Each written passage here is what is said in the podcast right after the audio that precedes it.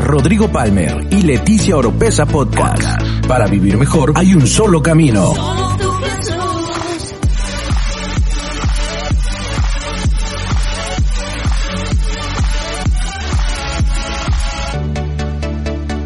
Escucha todas las semanas la clave para tener una mejor vida. Una mejor Le he vida. titulado a esta plática, a esta prédica, El amigo de los pecadores. Dile el que está al lado, el amigo de los pecadores. Y quiero que me acompañe al libro de Lucas, capítulo 15, versos, voy a leer el verso 1 y 2, y luego me voy a ir al verso 25 al 32. Lucas capítulo 15. Dice la escritura, mientras Jesús enseñaba, se le acercaron muchos de los que cobraban impuestos para el gobierno de Roma y también otras personas a quienes los fariseos consideraban gente de mala fama.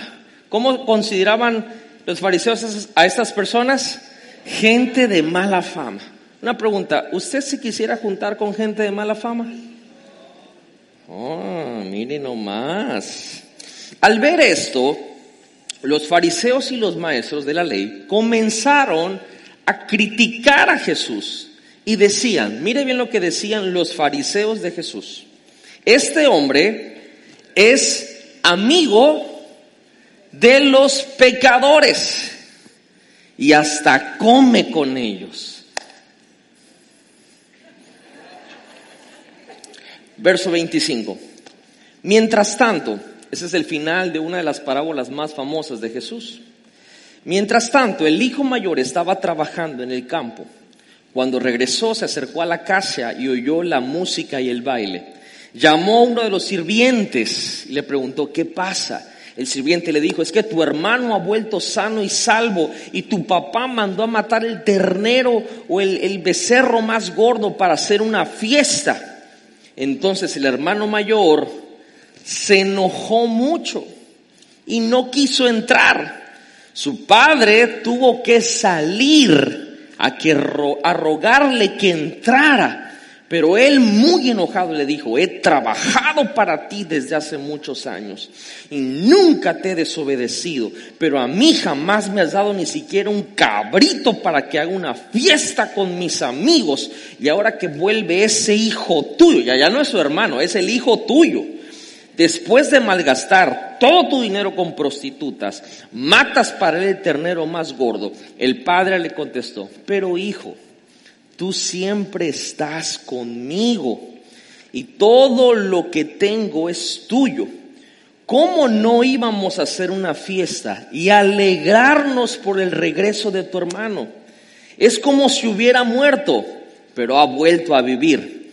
Es como si se hubiera perdido, pero lo hemos encontrado. ¿Cuántos le damos gracias al Señor por su amor para con nosotros? Yo creo que más de uno de los que estamos acá se conectó con esta historia. Y ahí donde está, quiero pedirle que cierre sus ojitos. Vamos a darle gracias a Dios por esta palabra. Señor, te doy gracias en esta mañana por lo que tú ya estás haciendo. Gracias porque tu presencia ya está aquí. Padre, te pido que esta palabra sea una semilla que entre en los corazones. Señor, en los hijos de esta casa, en todo discípulo de esta casa, Señor, que podamos hoy recibir una revelación fresca, Señor. Te pido, te pido que el espíritu de conocimiento, el espíritu de sabiduría venga sobre nuestras vidas, Señor. Padre, te pido gracias sobre mis palabras para articular bien este mensaje. Ayúdame a comunicarlo correctamente. Señor, te pido que todo lo que el enemigo quiera tornar para mal, quiera tergiversar las palabras, Señor, ahora mismo cancelo todo espíritu de confusión y declaro en el nombre de Jesús que es tu palabra la que cae en buena tierra. Declaro que mis hermanos son buena tierra y que va a dar fruto al 30, al 60 y al 100%. En el nombre de Jesús, todo NGI dice fuerte. Vamos, todo NGI dice fuerte. Den un aplauso a Jesucristo en esta mañana. Él es digno de recibir la gloria y la honra. Y saludamos a toda la gente que nos está siguiendo y están conectados por Facebook, por YouTube y muchos lugares. Igual, este, hace unas semanas íbamos a tomar la determinación de, de diferir los servicios online, pero me fue en feria, en el buen sentido. Me pero mm, no sé cuántos mensajes me llegaron, pastor, por favor, no, porque es que yo vivo en tal lugar, en tal lugar, y yo no quiero perderme las cosas. Y por amor, si nada más hubiera sido uno, por amor de uno, vamos a seguir transmitiendo online para que puedan recibir la palabra en vivo y en todo directo. Les amamos mucho. ¿Por qué no damos un fuerte aplauso a toda la gente que está conectada? Y la razón de, por qué le puse el amigo de los pecadores a esta enseñanza no solamente es por lo que dice Lucas, sino porque ahora hace una semana, una semana y media, dos semanas, eh, salimos de viaje con la familia para ir a Ministerio Quíntuple a ser capacitados, entrenados, escuchar palabra. Y en el viaje venía al lado de mi hija Valentina y me hizo una pregunta que me dio muchísimo gusto. Me dijo, papá, ¿cuántos nombres te sabes de Dios? A lo cual respondí humildemente, muchos. y, me dice, a ver, le digo, a ver, ¿tú cuáles te sabes? Me dijo, Jesús, Cristo, Jesucristo, Emanuel, y me empezó a decir, ¿no? Y yo empecé a ver tu papá y empecé Yeshua, Hamashiach, la Majenka, todo Shaddai, Rafa, Nisi, toda la onda que uno sabe y estudia, ¿va? Y todo por aquí que por allá. Y le dije un buen, o sea, muchísimos deditos y toda la onda. Y en ese mismo momento que le estaba yo diciendo, y me dijo, ay papá, me ganaste. Y yo, claro, claro, yo ni en esto quiero perder. El Espíritu Santo me dijo, se te olvidó uno. Bueno, se me han olvidado varios. Dije. Me dijo, se te olvidó uno de los que más me enorgullece que me digan.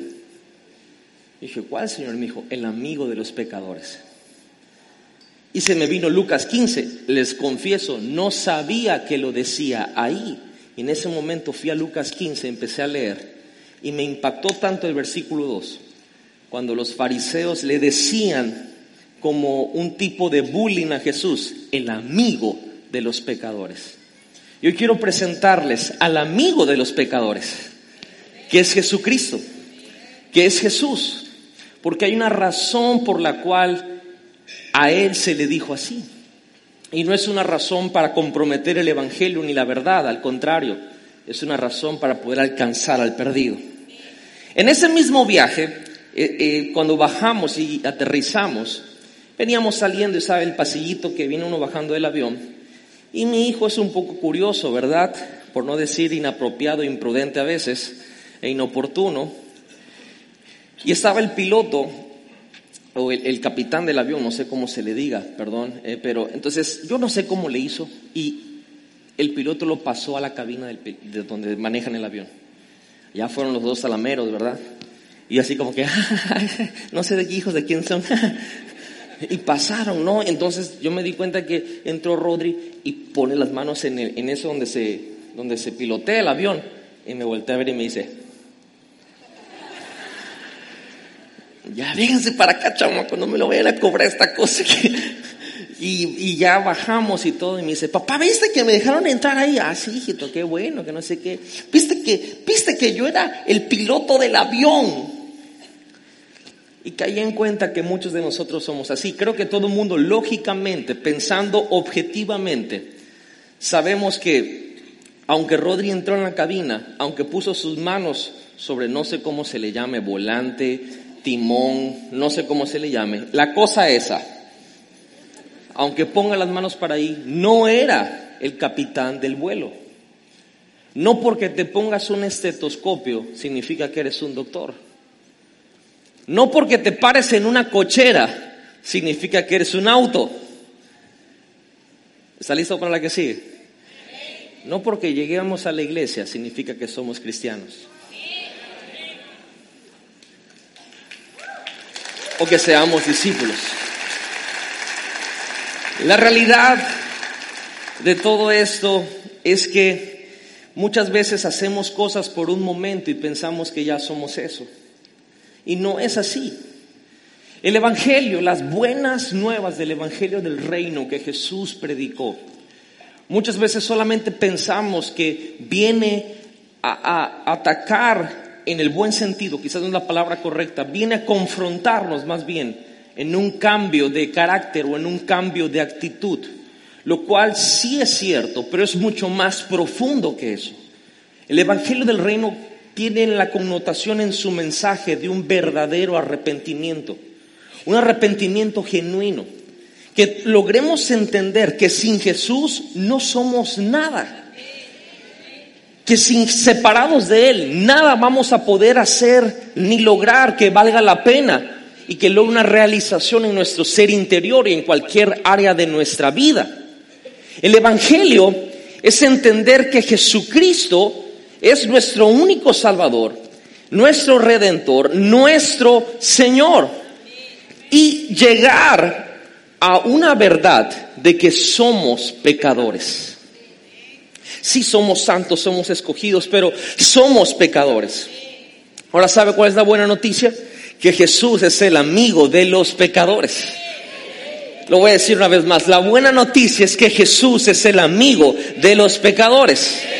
La Biblia dice en Romanos 5.8, dice, pero Dios nos demostró su gran amor al enviar a Jesucristo a morir por nosotros, a pesar de que nosotros todavía éramos pecadores. Dios no está esperando a que nosotros mejoremos para poder acercarnos a nosotros. No, Dios murió por nosotros cuando todavía éramos pecadores. Jesús es el amigo de los pecadores. Tienes que decir al que está a tu lado, a tu vecino, sabes que yo tengo un amigo, sí, hago, cometo muchos errores, cometo muchos pecados, pero tengo un amigo y ese amigo se llama Jesús. Vamos, dile que está al lado, tengo un amigo que se llama Jesús. Ahora, para nada quiero que eso se tergiverse en que estoy compartiendo o, pretendiendo enseñar de que sigamos nuestra vida pecaminosa total, Jesús es nuestro amigo. No, no, no. En esta casa, en NGI, nunca vamos a comprometer la verdad. Jesús vino a morir por nuestros pecados para que saliéramos de esa condición, nos arrepintamos y cambiemos nuestro estilo de vida. En esta casa creemos en buscar la santidad en santificarnos y entendemos que la santificación es un proceso. En esta casa creemos que nuestra alma necesita sanidad interior y liberación. Necesitamos ser libres de traumas, de cosas que pasaron en nuestra niñez, en nuestra adolescencia, en nuestra juventud y hoy mismo que siguen pasando. Creemos que la liberación es el pan de los hijos. ¿Cuántos hijos hay en esta mañana? Y en esta casa creemos en el poder sobrenatural de Dios. Al momento que le digo y le comparto que Jesús es el amigo de los pecadores, es porque tenemos que tener, la, Biblia dice que la palabra es espada de doble filo y hay un doble filo. Es nuestro amigo para rescatarnos del pecado, pero también es amigo de aquellos que todavía no lo conocen y que lo van a conocer a través de nosotros. Lo van, a decir una vez más, lo van a conocer a través de nosotros. Tenemos que entender, amigos, que Jesucristo, lejos de venir a instituir una religión, Jesucristo vino a establecer una relación con el ser humano. Él vino a que podamos tener una comunicación sin ninguna, sin ningunas cosas que sean obstáculos. Él vino por una relación. De eso, esa es la esencia de este mensaje de esta mañana. Jesucristo vino a establecer una relación con nosotros. Y no una relación de la experiencia de un servicio del domingo. No, Jesucristo vino para que tuviéramos una relación 24/7. Es decir, que el domingo usted experimente la presencia de Dios, pero que el lunes esa presencia siga con usted, que el martes incremente aún, que el miércoles haya esa comunicación, que el jueves todavía sea más fuerte, y que, que cada día de la semana estemos nosotros con Jesús y Jesús esté con nosotros. Tengamos una relación, un diálogo, cosas en común. Si estamos en esta casa y si usted está comenzando a llegar, es importante que usted sepa que aquí en NGI amamos lo que Dios ama. ¿Y sabe qué es lo que Dios ama? Las personas. Dile que está al lado, Dios te ama a ti y Dios me ama a mí. Y queremos que toda persona se acerque a una relación con Dios. Ahora, no le quiero dorar la píldora. Cuando eso sucede y agarramos y asumimos esta responsabilidad de ser personas que acerquen a otros a una relación con Dios, no es fácil. Jesucristo mismo dijo que cuando fuéramos enviados a esto, iba a ser hostil, iba a ser peligroso. La Biblia dice en Mateo capítulo 10, verso 16, dice, el trabajo que yo les envío a hacer es peligroso. ¿Cómo es el trabajo? Y hace una metáfora, dice, es como enviar ovejas a un lugar lleno de lobos. Por eso, sean listos y estén atentos como la serpiente, no la del coronavirus, pero es la que las serpientes son sagaces, pero también sean humildes como las palomas. Cuando se rescata a alguien, por ejemplo, eh, de un incendio, y, está pasando la quemazón y, alguien se está a punto de, de, morir en el incendio y viene alguien, un bombero o una persona y rescata a alguien del fuego. Por lo general hay una metáfora que dice que quedamos oliendo a humo porque rescatamos a alguien del fuego. Yo quiero una iglesia, el Señor quiere una iglesia, una casa que olamos a humo. El Señor quiere una casa que estemos con las manos y que, que, que, cuando, cuando sacas a alguien del lodo, te manchas del lodo. Dios quiere una casa que esté llena de personas que tengan evidencias de que ayudaron a otros a salir del lugar en donde estaban. Creo que NGI Dios lo instituyó para eso, para ayudar a otras personas a acercarse a Dios. Por lo menos yo concibo esta iglesia. Por eso estamos haciendo esta estrategia hasta el último hombre porque creemos que estamos en un tiempo señalado por Dios para ir por nuestros familiares que todavía no han sido salvos, para ir por nuestros amigos cercanos e íntimos que todavía Jesús no ha nacido en sus corazones. Creemos que es el tiempo para ir y empezar a oler a humo. Es el tiempo para ir hasta el último hombre. ¿Por qué no levanta su mano en esta mañana y diga, es el tiempo de ir hasta el último hombre. Queremos que el inconverso, queremos que el que está perdido, queremos que el pecador venga a esta casa. Queremos que el que no conoce a Jesús venga a esta casa. Porque Jesús lo está recibiendo con los brazos abiertos. Yo no sé usted, pero en esta casa nosotros nos vamos a conectar antes de corregir. Vamos a ofrecer la gracia con la verdad. En esta casa vamos a ofrecer amor antes de juicio. Y eso tiene que ser una, una, una, forma de ser en nosotros, tiene que ser una cultura que nosotros tengamos en esta casa para que cuando las personas vengan se sientan bienvenidos y puedan ver el amor de Dios. Y, y yo estoy consciente de que en muchas ocasiones no ha sido así. De hecho, ha sido todo lo contrario. Hay personas que han venido y lo último que han visto es el amor de Dios.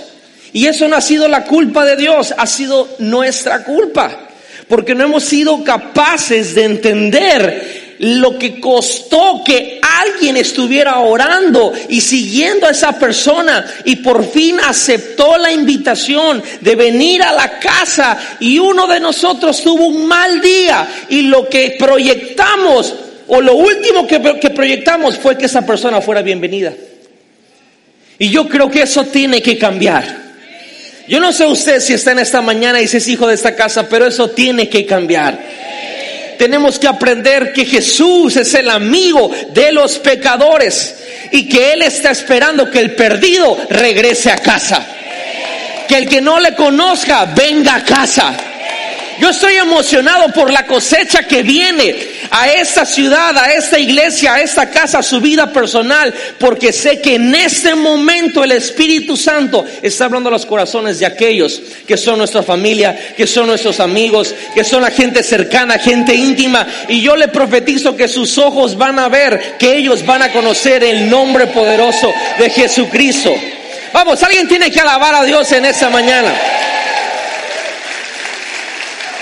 Entonces, los que somos hijos de esta casa, los que somos discípulos, en esta casa. Vamos a estar dispuestos a sacrificar muchas cosas para que eso suceda.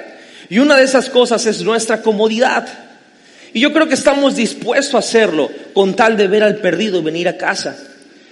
Una de las cosas que vamos a sacrificar es que muchas personas nos van a criticar. ¿A cuánto les han criticado por seguir a Jesús?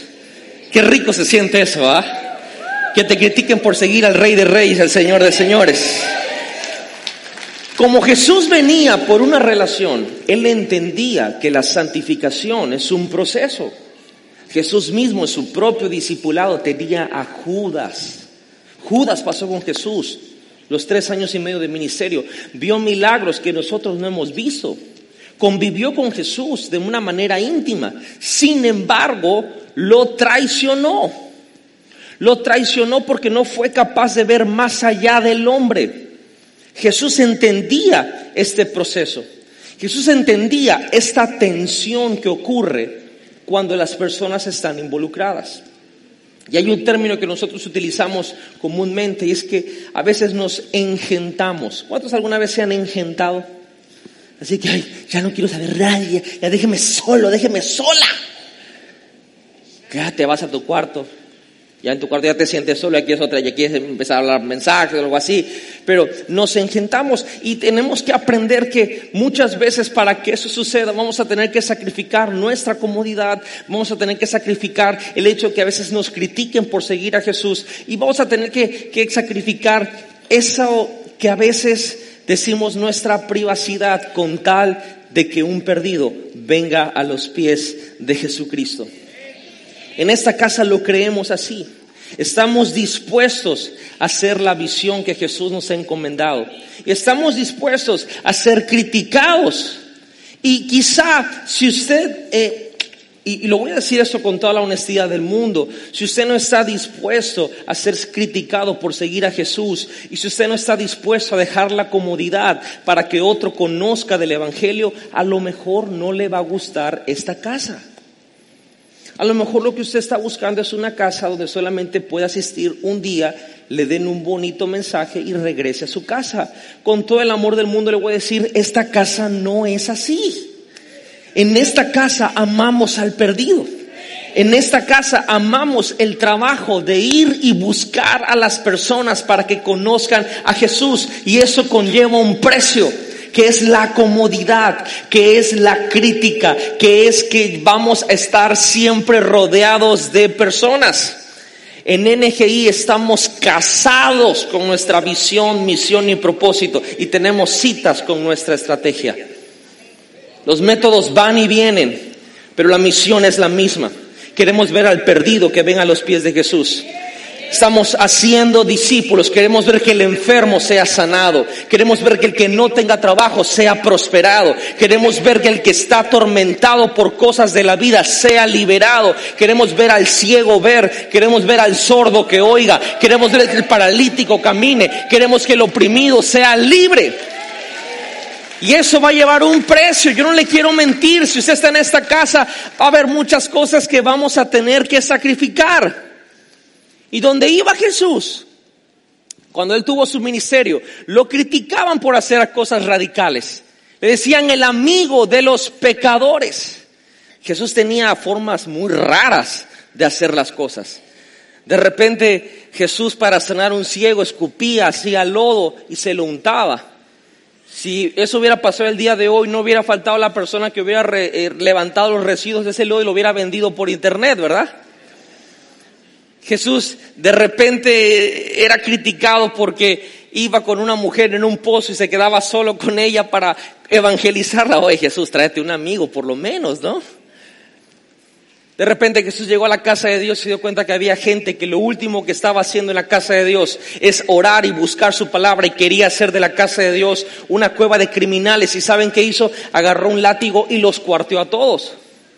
¿Sí? Usted y yo nos hubiéramos espantado. Ay, eso no es amor. No, esa es la casa de Dios. Y la casa de Dios se respeta según Jesús.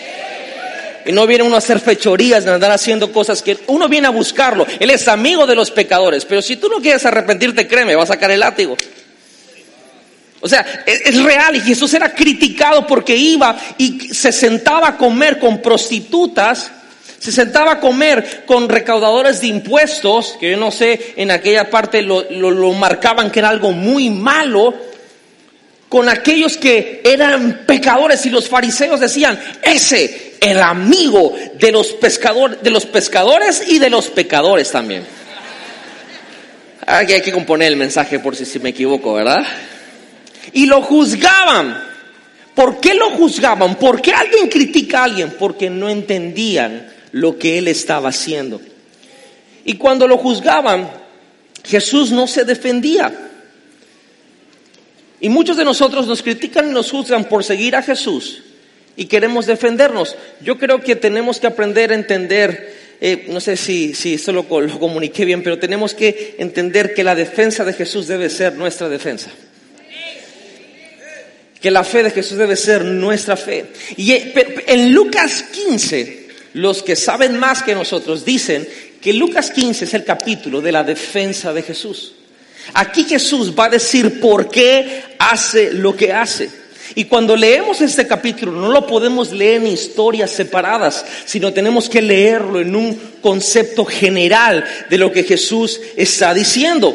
Porque esta es su defensa, por qué hace lo que hace y cómo lo hace. Una vez más, creo que la defensa de Jesús debe de ser nuestra defensa. Y el porqué de Jesús debe de ser nuestro porqué. Y en los primeros versos, como leímos, Jesús tenía dos grupos de personas, los pecadores, los inmorales y los fariseos, los santos, los inmaculados.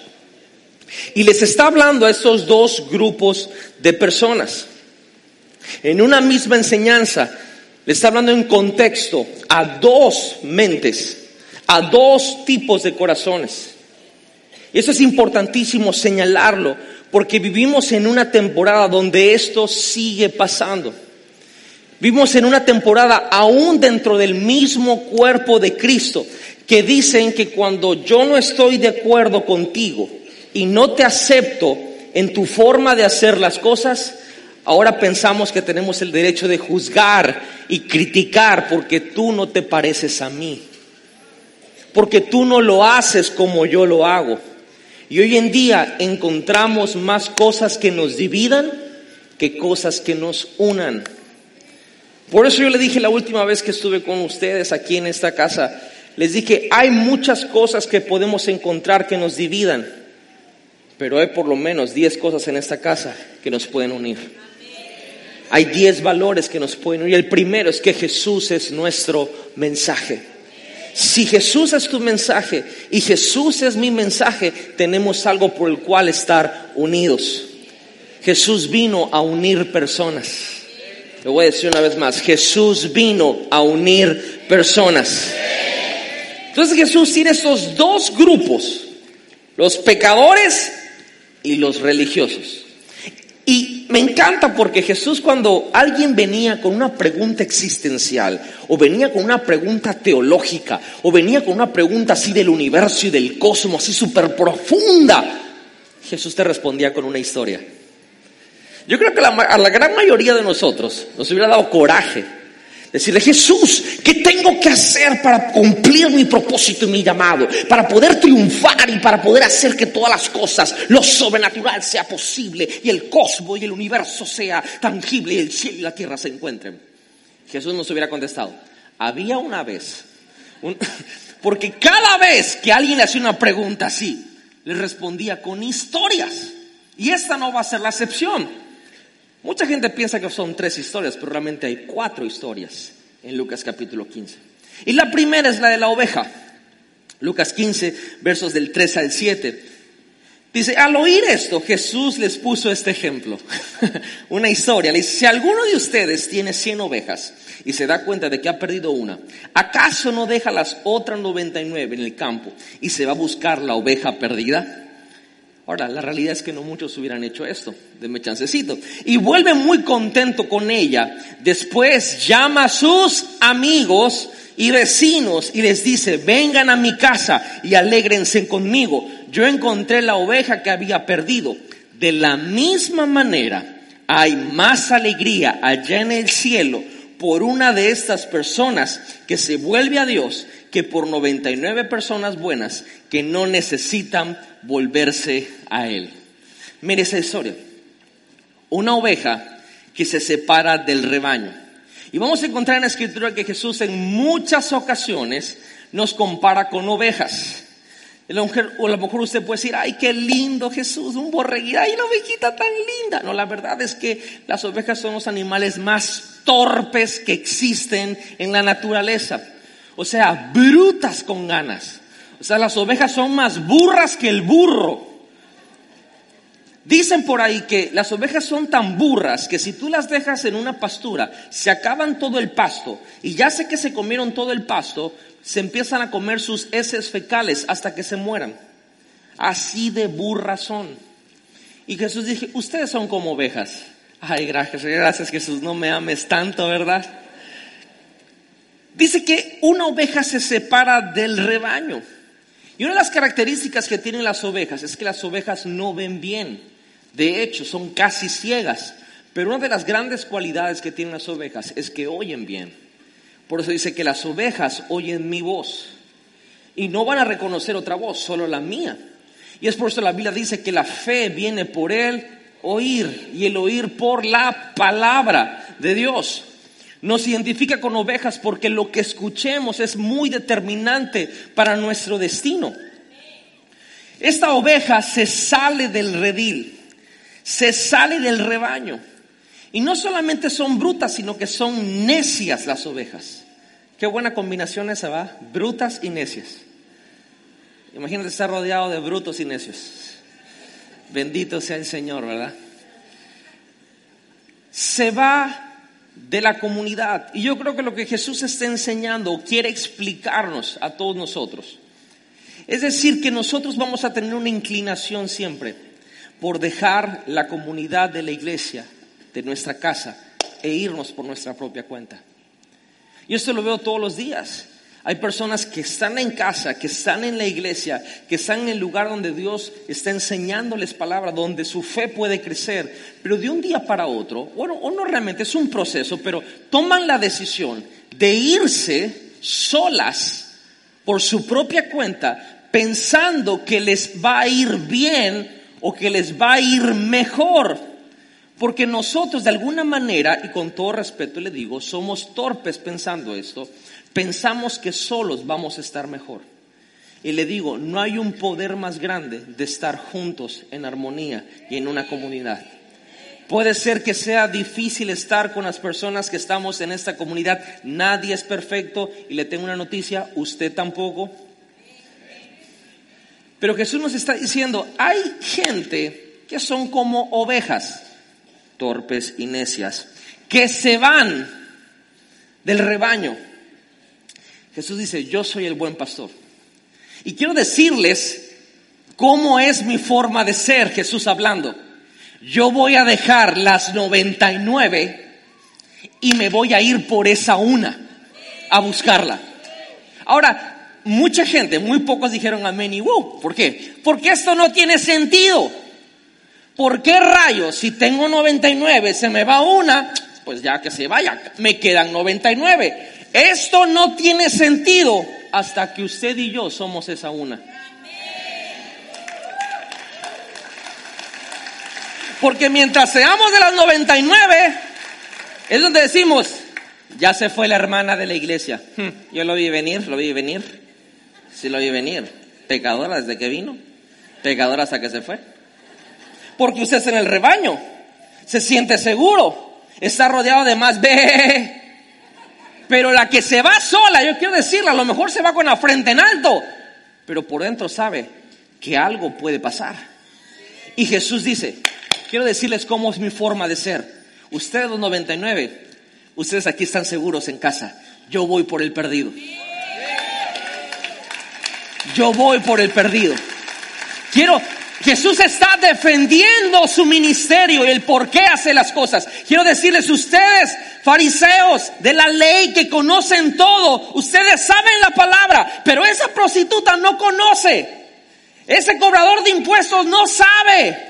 Ese pecador que, que me llaman amigo de ellos, son las ovejas perdidas y yo voy por el perdido. Lo voy a decir en el tiempo de ahora, voy a ir hasta el último hombre. Jesús diciendo por qué está haciendo lo que está haciendo. ¿Sabe por qué? Porque Dios está obsesionado con el perdido. No lo voy a decir una vez más. Dios está obsesionado con el perdido. Y le digo algo, y nosotros también. A ver, a ver, a ver, ¿no se le ha perdido algo en su casa?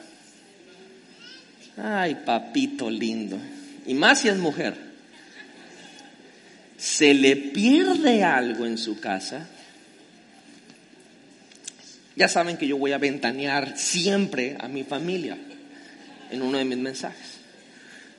Cuando mi amada esposa, mi amada y santa esposa, se le pierde algo, Dios mío de mi vida, cadena de oración, proclamación de ayuno y jutsu de invocación para que vengan 17 discípulas a buscar aquello que se había perdido que ahí estaba enfrente. Ahora, yo no voy a hablar de ella, no la voy a vender, voy a hablar de mí. Eh, yo oro con audífonos. Entonces, en un viaje, perdí mis audífonos. Pero yo pensé que me los habían robado. Entonces no los encontraba y cuando llego a la casa y fue en otro país, yo dije, no, esa fue esta persona, ya, yo lo vi. Y ya estaba yo, pero, pero llegué primero a buscar, saqué la maleta, le hice vueltas, la, la mochila, y dice, a ver, última vez, ¿dónde lo dejaste? ¿Dónde lo dejaste? Si yo lo dejé aquí, yo lo dejé aquí. Y cuando, ¿cuántos se saben que está diciendo uno la verdad porque en su mente está diciendo, ahí lo dejé? ¿Cuántos se identifican con esta oveja torpe y necia? Okay. Y ya, y no lo encontré. Y dije, no, no, no, ay, ay, Dios mío. Pero bueno, allá ella con Dios, dije yo entre mí, que el Señor la perdone. Sí, la verdad, hasta en mi corazón dije, ya perdone a esa persona, la bendije. Dije, Señor, eh, es más, hasta dije, activo la ley de la restitución, todo lo que me, me, robaron me lo tienen que regresar siete veces, y rabasanda, rabasanda, y toda la onda. Pasaron como tres semanas, me regalaron audífonos. No, yo dije, no, pues es el Señor. Yo creo que fue el Señor en su misericordia decir, mira, bruto, te voy a enseñar cómo es la onda. Y un día, um, en mi mochila había una bolsita. Chiquitita así, que se me ha olvidado abrir porque nunca la abro. Abro el cierre y veo los audífonos. Ahora, me enojé por tres segundos conmigo mismo, pero como Jesús es el amigo de los pecadores, luego comencé a celebrar la tusa, el sonidito, todo. O sea, cuando, porque son, esos audífonos suenan más chido que los otros. Claro que cuando los abro, digo, con esto siento más la presencia de Dios cuando oro, pues y empecé a celebrar. Y me di cuenta que Dios actúa de la misma manera. La reacción al encontrar algo o a alguien que está perdido es la celebración. Ah, ¿Y cómo hacemos nosotros? Ahí está entrando alguien que se había perdido. Y que Jesús ni te utilizó a ti para traerlo. Y va entrando. Y tú vas así y lo ves. Hola. Así que ya regresaste. O sea, en vez de celebrar que el perdido regresó, estamos diciendo, pecador, te digo, si quieres ser amigo de Jesús, Jesús es amigo de los pecadores de esas ovejas que se fueron y que están regresando. ¿Y sabe cuál debe de ser nuestra reacción cuando alguien que estaba perdido es encontrado? Celebrar. Celebrar. Es más, ¿por qué no proféticamente usted hoy le da un aplauso, Señor, y un grito de júbilo por todos aquellos que van a venir a casa una vez más? Quiero que esta casa en EGI celebremos cuando el perdido es rescatado. Cada llamado al altar. En cada casa de paz, en cada grupo sígueme. Cada vez que alguien recibe a Jesús, tenemos que aprender a celebrar. Ahora, mire bien, mire bien. Oye, que escandalosos, eh, me gusta, me gusta. Ahora, mire bien este hombre en la, en enseñanza de Jesús. Dice que agarra la oveja perdida y cuando la encuentra, manda a llamar a sus amigos, manda a llamar a sus vecinos y hace una fiesta. Esto tampoco tiene sentido, sobre todo de un punto de vista económico. Porque el costo de la fiesta que hizo para celebrar que encontró a la oveja, con ese dinero se hubiera podido comprar otra oveja. ¿Qué te está diciendo Jesús? Yo no voy a escatimar recursos para ir a encontrar al perdido. Porque para mí esa persona no se puede sustituir con otra. Esa oveja es única. Esa persona es única. Yo morí no por números, morí por personas. Yo no morí por masas, morí por nombres individuales y personales. Y en esa cruz estaba escrito tu nombre. Jesús nos está diciendo que su amor es así de escandaloso que no escatima. No tiene sentido económico, pero para Jesús sí tiene sentido. ¿Por qué lo está haciendo? Hacemos lo que hacemos en esta casa, invertimos lo que invertimos, porque nuestra causa, nuestro porqué es el porqué de Jesús. Nuestra defensa es la defensa de Jesús. Vamos a celebrar cuando mil personas le entreguen su vida a Jesús. Vamos a celebrar cuando cien personas le entreguen su vida a Jesús. Cuando diez personas le entreguen su vida a Jesús. Y vamos a celebrar de la misma manera cuando una sola persona le entregue su vida a Jesús. Le digo, vamos hasta el último hombre. Yo creo que esta casa puede hacerlo mejor. Dije, vamos hasta el último hombre.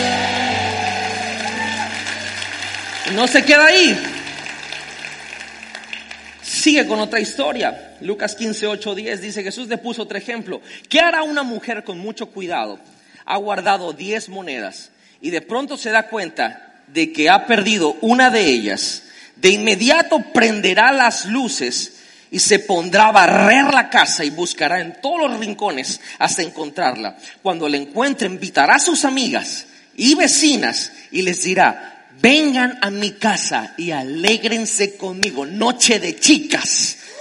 Ya encontré la moneda que había perdido. De la misma manera, los ángeles de Dios hacen fiesta cuando alguien se vuelve a Dios. Ahora, ¿qué está diciendo Jesús? Desgraciadamente nosotros a veces valoramos más el dinero que las personas. Y Jesús no está hablando aquí de dinero, está hablando de personas perdidas. Y nos está diciendo que muchos de nosotros sabemos exactamente dónde está nuestro dinero, cómo está guardado nuestro dinero, tenemos nuestras claves de acceso a nuestras cuentas bancarias, sabemos en un gran porcentaje cómo está la onda financiera en nuestras vidas. Pero de la gente que está a nuestro alrededor, a veces no sabemos nada. Jesús nos está diciendo, yo soy como esa mujer está enseñando que así como cuidamos nuestro dinero, nuestro dinero, que lo protegemos, que sabemos los detalles, así tenemos que saber de cada persona. ¿Qué tanto conoce de aquellas personas que usted quiere que vengan a conocer a Jesús? ¿Qué tanto sabe? Porque a veces ponemos nombres, pero realmente estamos desinteresados. Jesús está diciendo, es como esa mujer que perdió sus diez monedas, perdió una. Y cuando perdió esa una, barrió la casa igual, la, la puso pasta para arriba.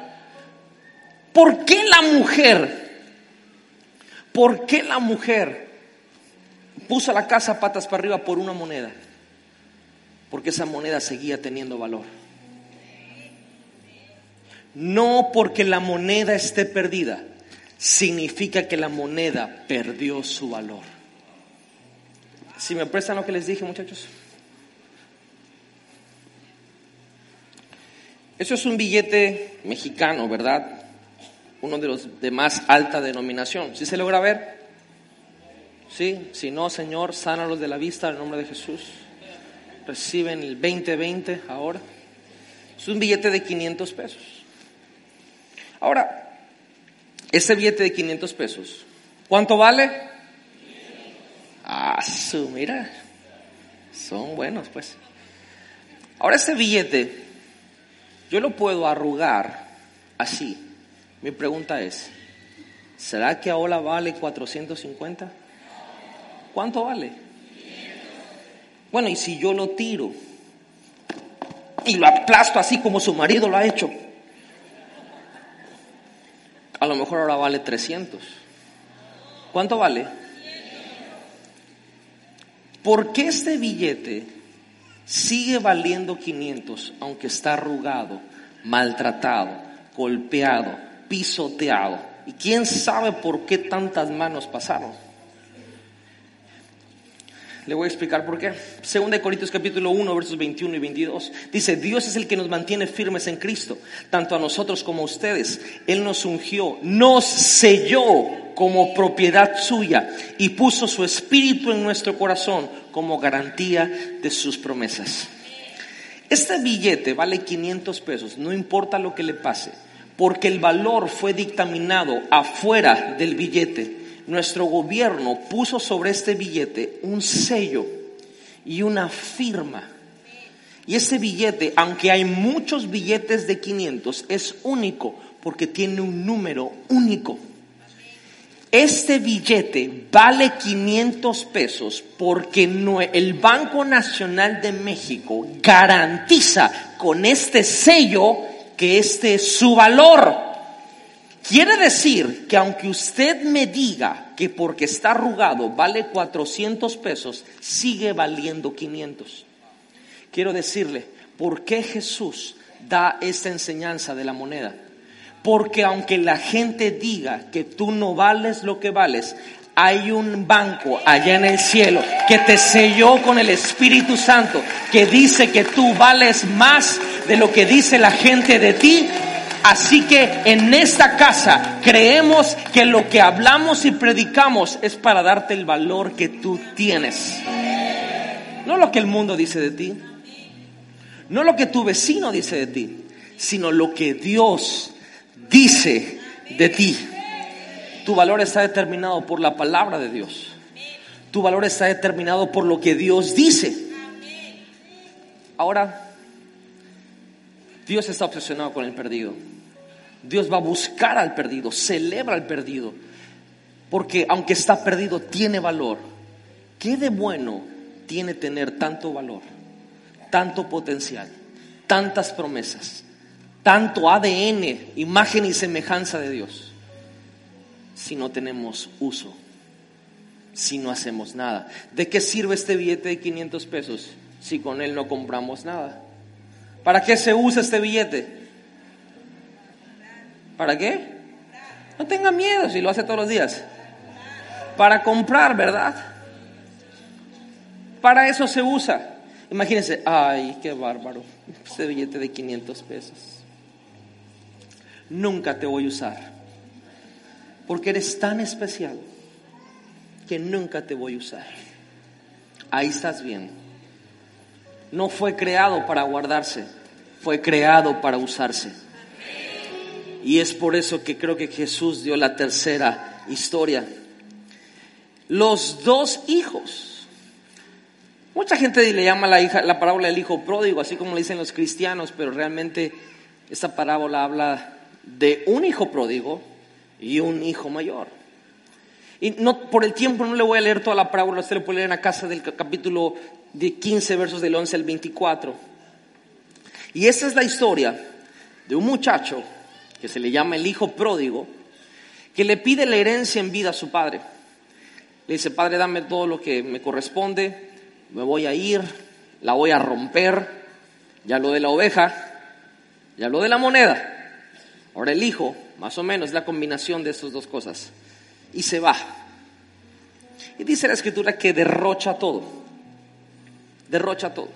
Ahora Jesús va a establecer su defensa aquí, porque su ministerio es como es y por qué hace lo que hace. Y esta mañana estoy estableciendo por qué estamos haciendo lo que estamos haciendo. Número uno, porque estamos obsesionados con el perdido, como Dios lo está.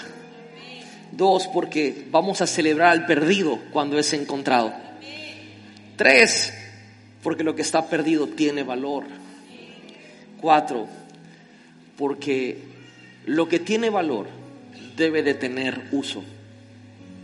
No concebimos a alguien siendo rescatado por Dios sin hacer la obra de Dios. No concibo a alguien siendo rescatado del pecado y del infierno sin servirle a Dios. En esta casa creemos que si fuiste salvado vas a servir a otros. Lo voy a decir una vez más. En esta casa creemos que si fuiste rescatado de las llamas del infierno es para servir a otras personas. Lo que voy a decir una vez más. En esta casa creemos que si tú eres salvo, gente salva sirve a otros.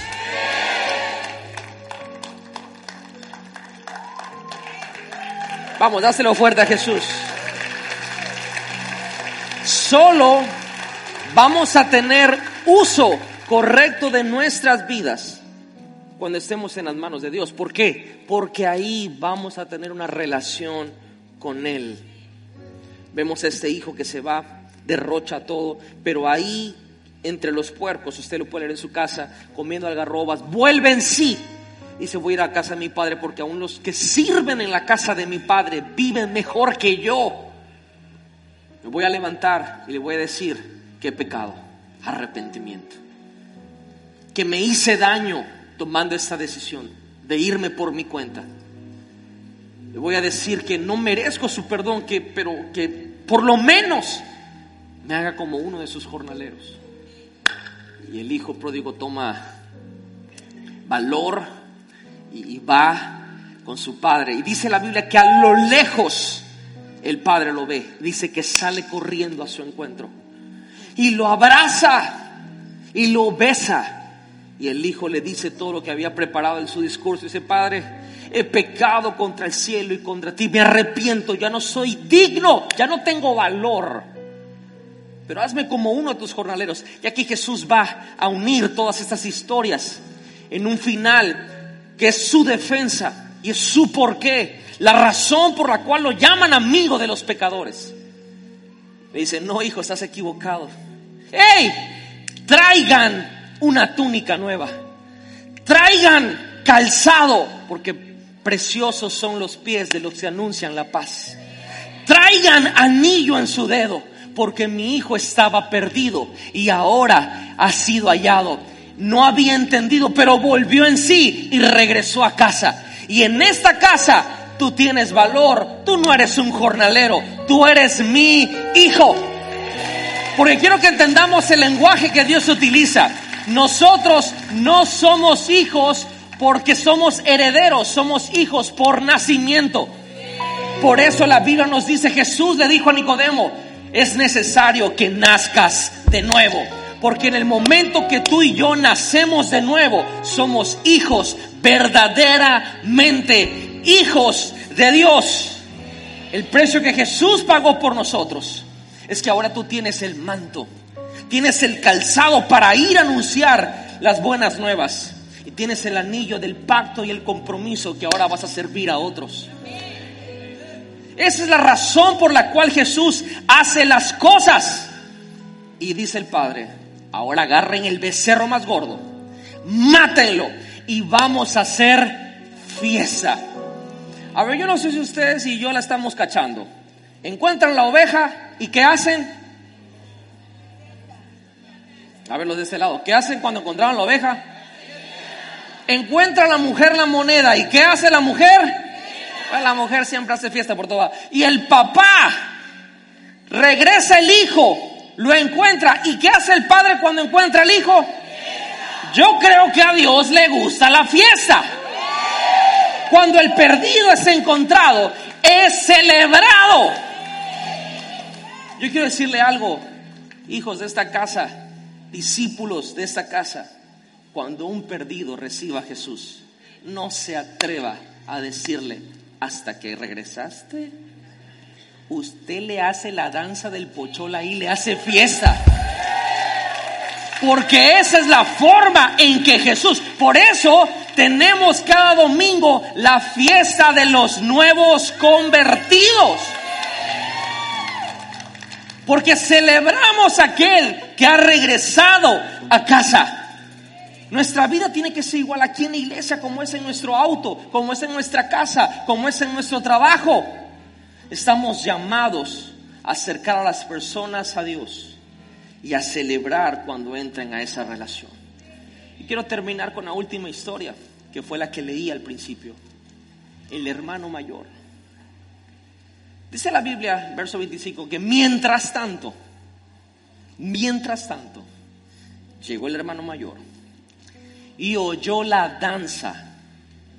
Oye, ¿qué tan duro tienes que bailar para que se escuche la danza?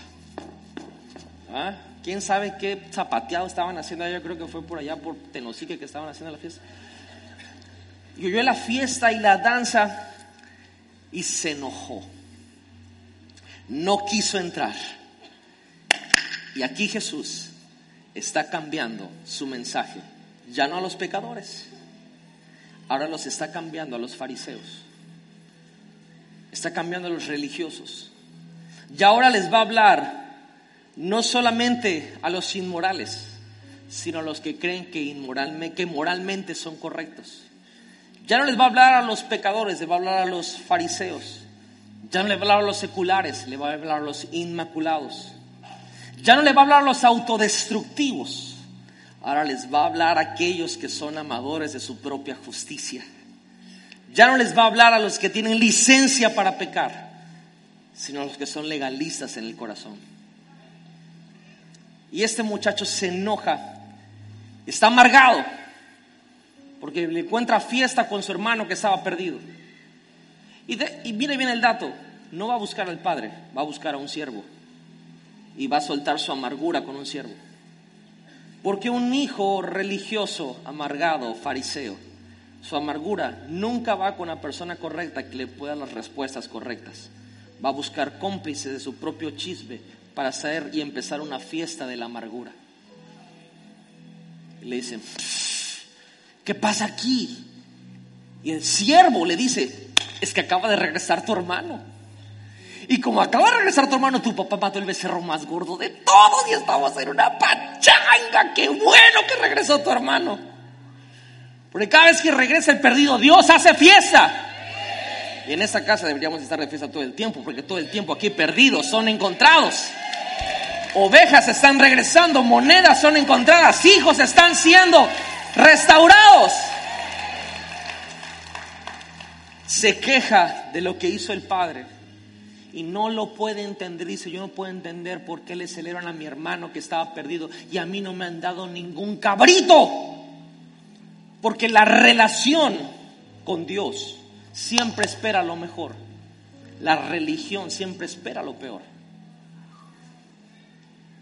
Y se está quejando por qué no le han dado un cabrito a él. Oye, brother, si tienes un papá que tiene becerros gordos, ¿por qué pides un cabrito? ¿Sabe por qué? Porque la religión se conforma. ¿Para qué vamos a ganar más? ¿Para qué, ¿Para qué queremos más gente? ¿Para qué queremos ir por más personas? Ya estamos bien así. ¿Quieres cabritos? El Padre no mata cabritos, mata becerros gordos. Dios quiere más.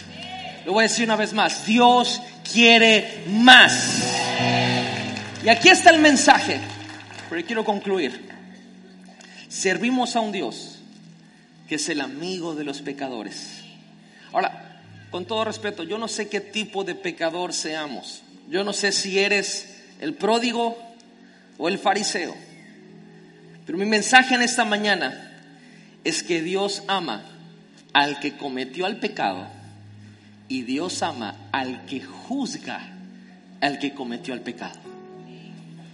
Porque aún este hermano amargado, fariseo, religioso, inmaculado, legalista del corazón, conformista, dice que no quería entrar a la fiesta. Y el padre salió de la fiesta y fue a rogarle que entrara. Esta, es la defensa de Jesús, diciéndole a los fariseos, me dicen amigo de pecadores. Quiero que entiendan por qué me siento con los publicanos ¿Por qué voy con las prostitutas? ¿Por qué hago lo que hago? Porque ustedes ya tienen la palabra. Ustedes ya tienen la ley de Dios. El padre le dice, hijo, todo lo mío es tuyo. Pero tu hermano estaba perdido y hoy lo hemos encontrado. Si tú puedes alegrarte porque puedes entender que lo que acaba de pasar hoy es que Él se acaba de convertir en uno como tú y tú te enojas. Creo que no has entendido cuál es mi corazón, le estaba diciendo el Padre. Alégrate con nosotros. Contigo también quiero tener relación. Así como me gozo porque Él regresó hoy, contigo me gozo todos los días porque estás conmigo.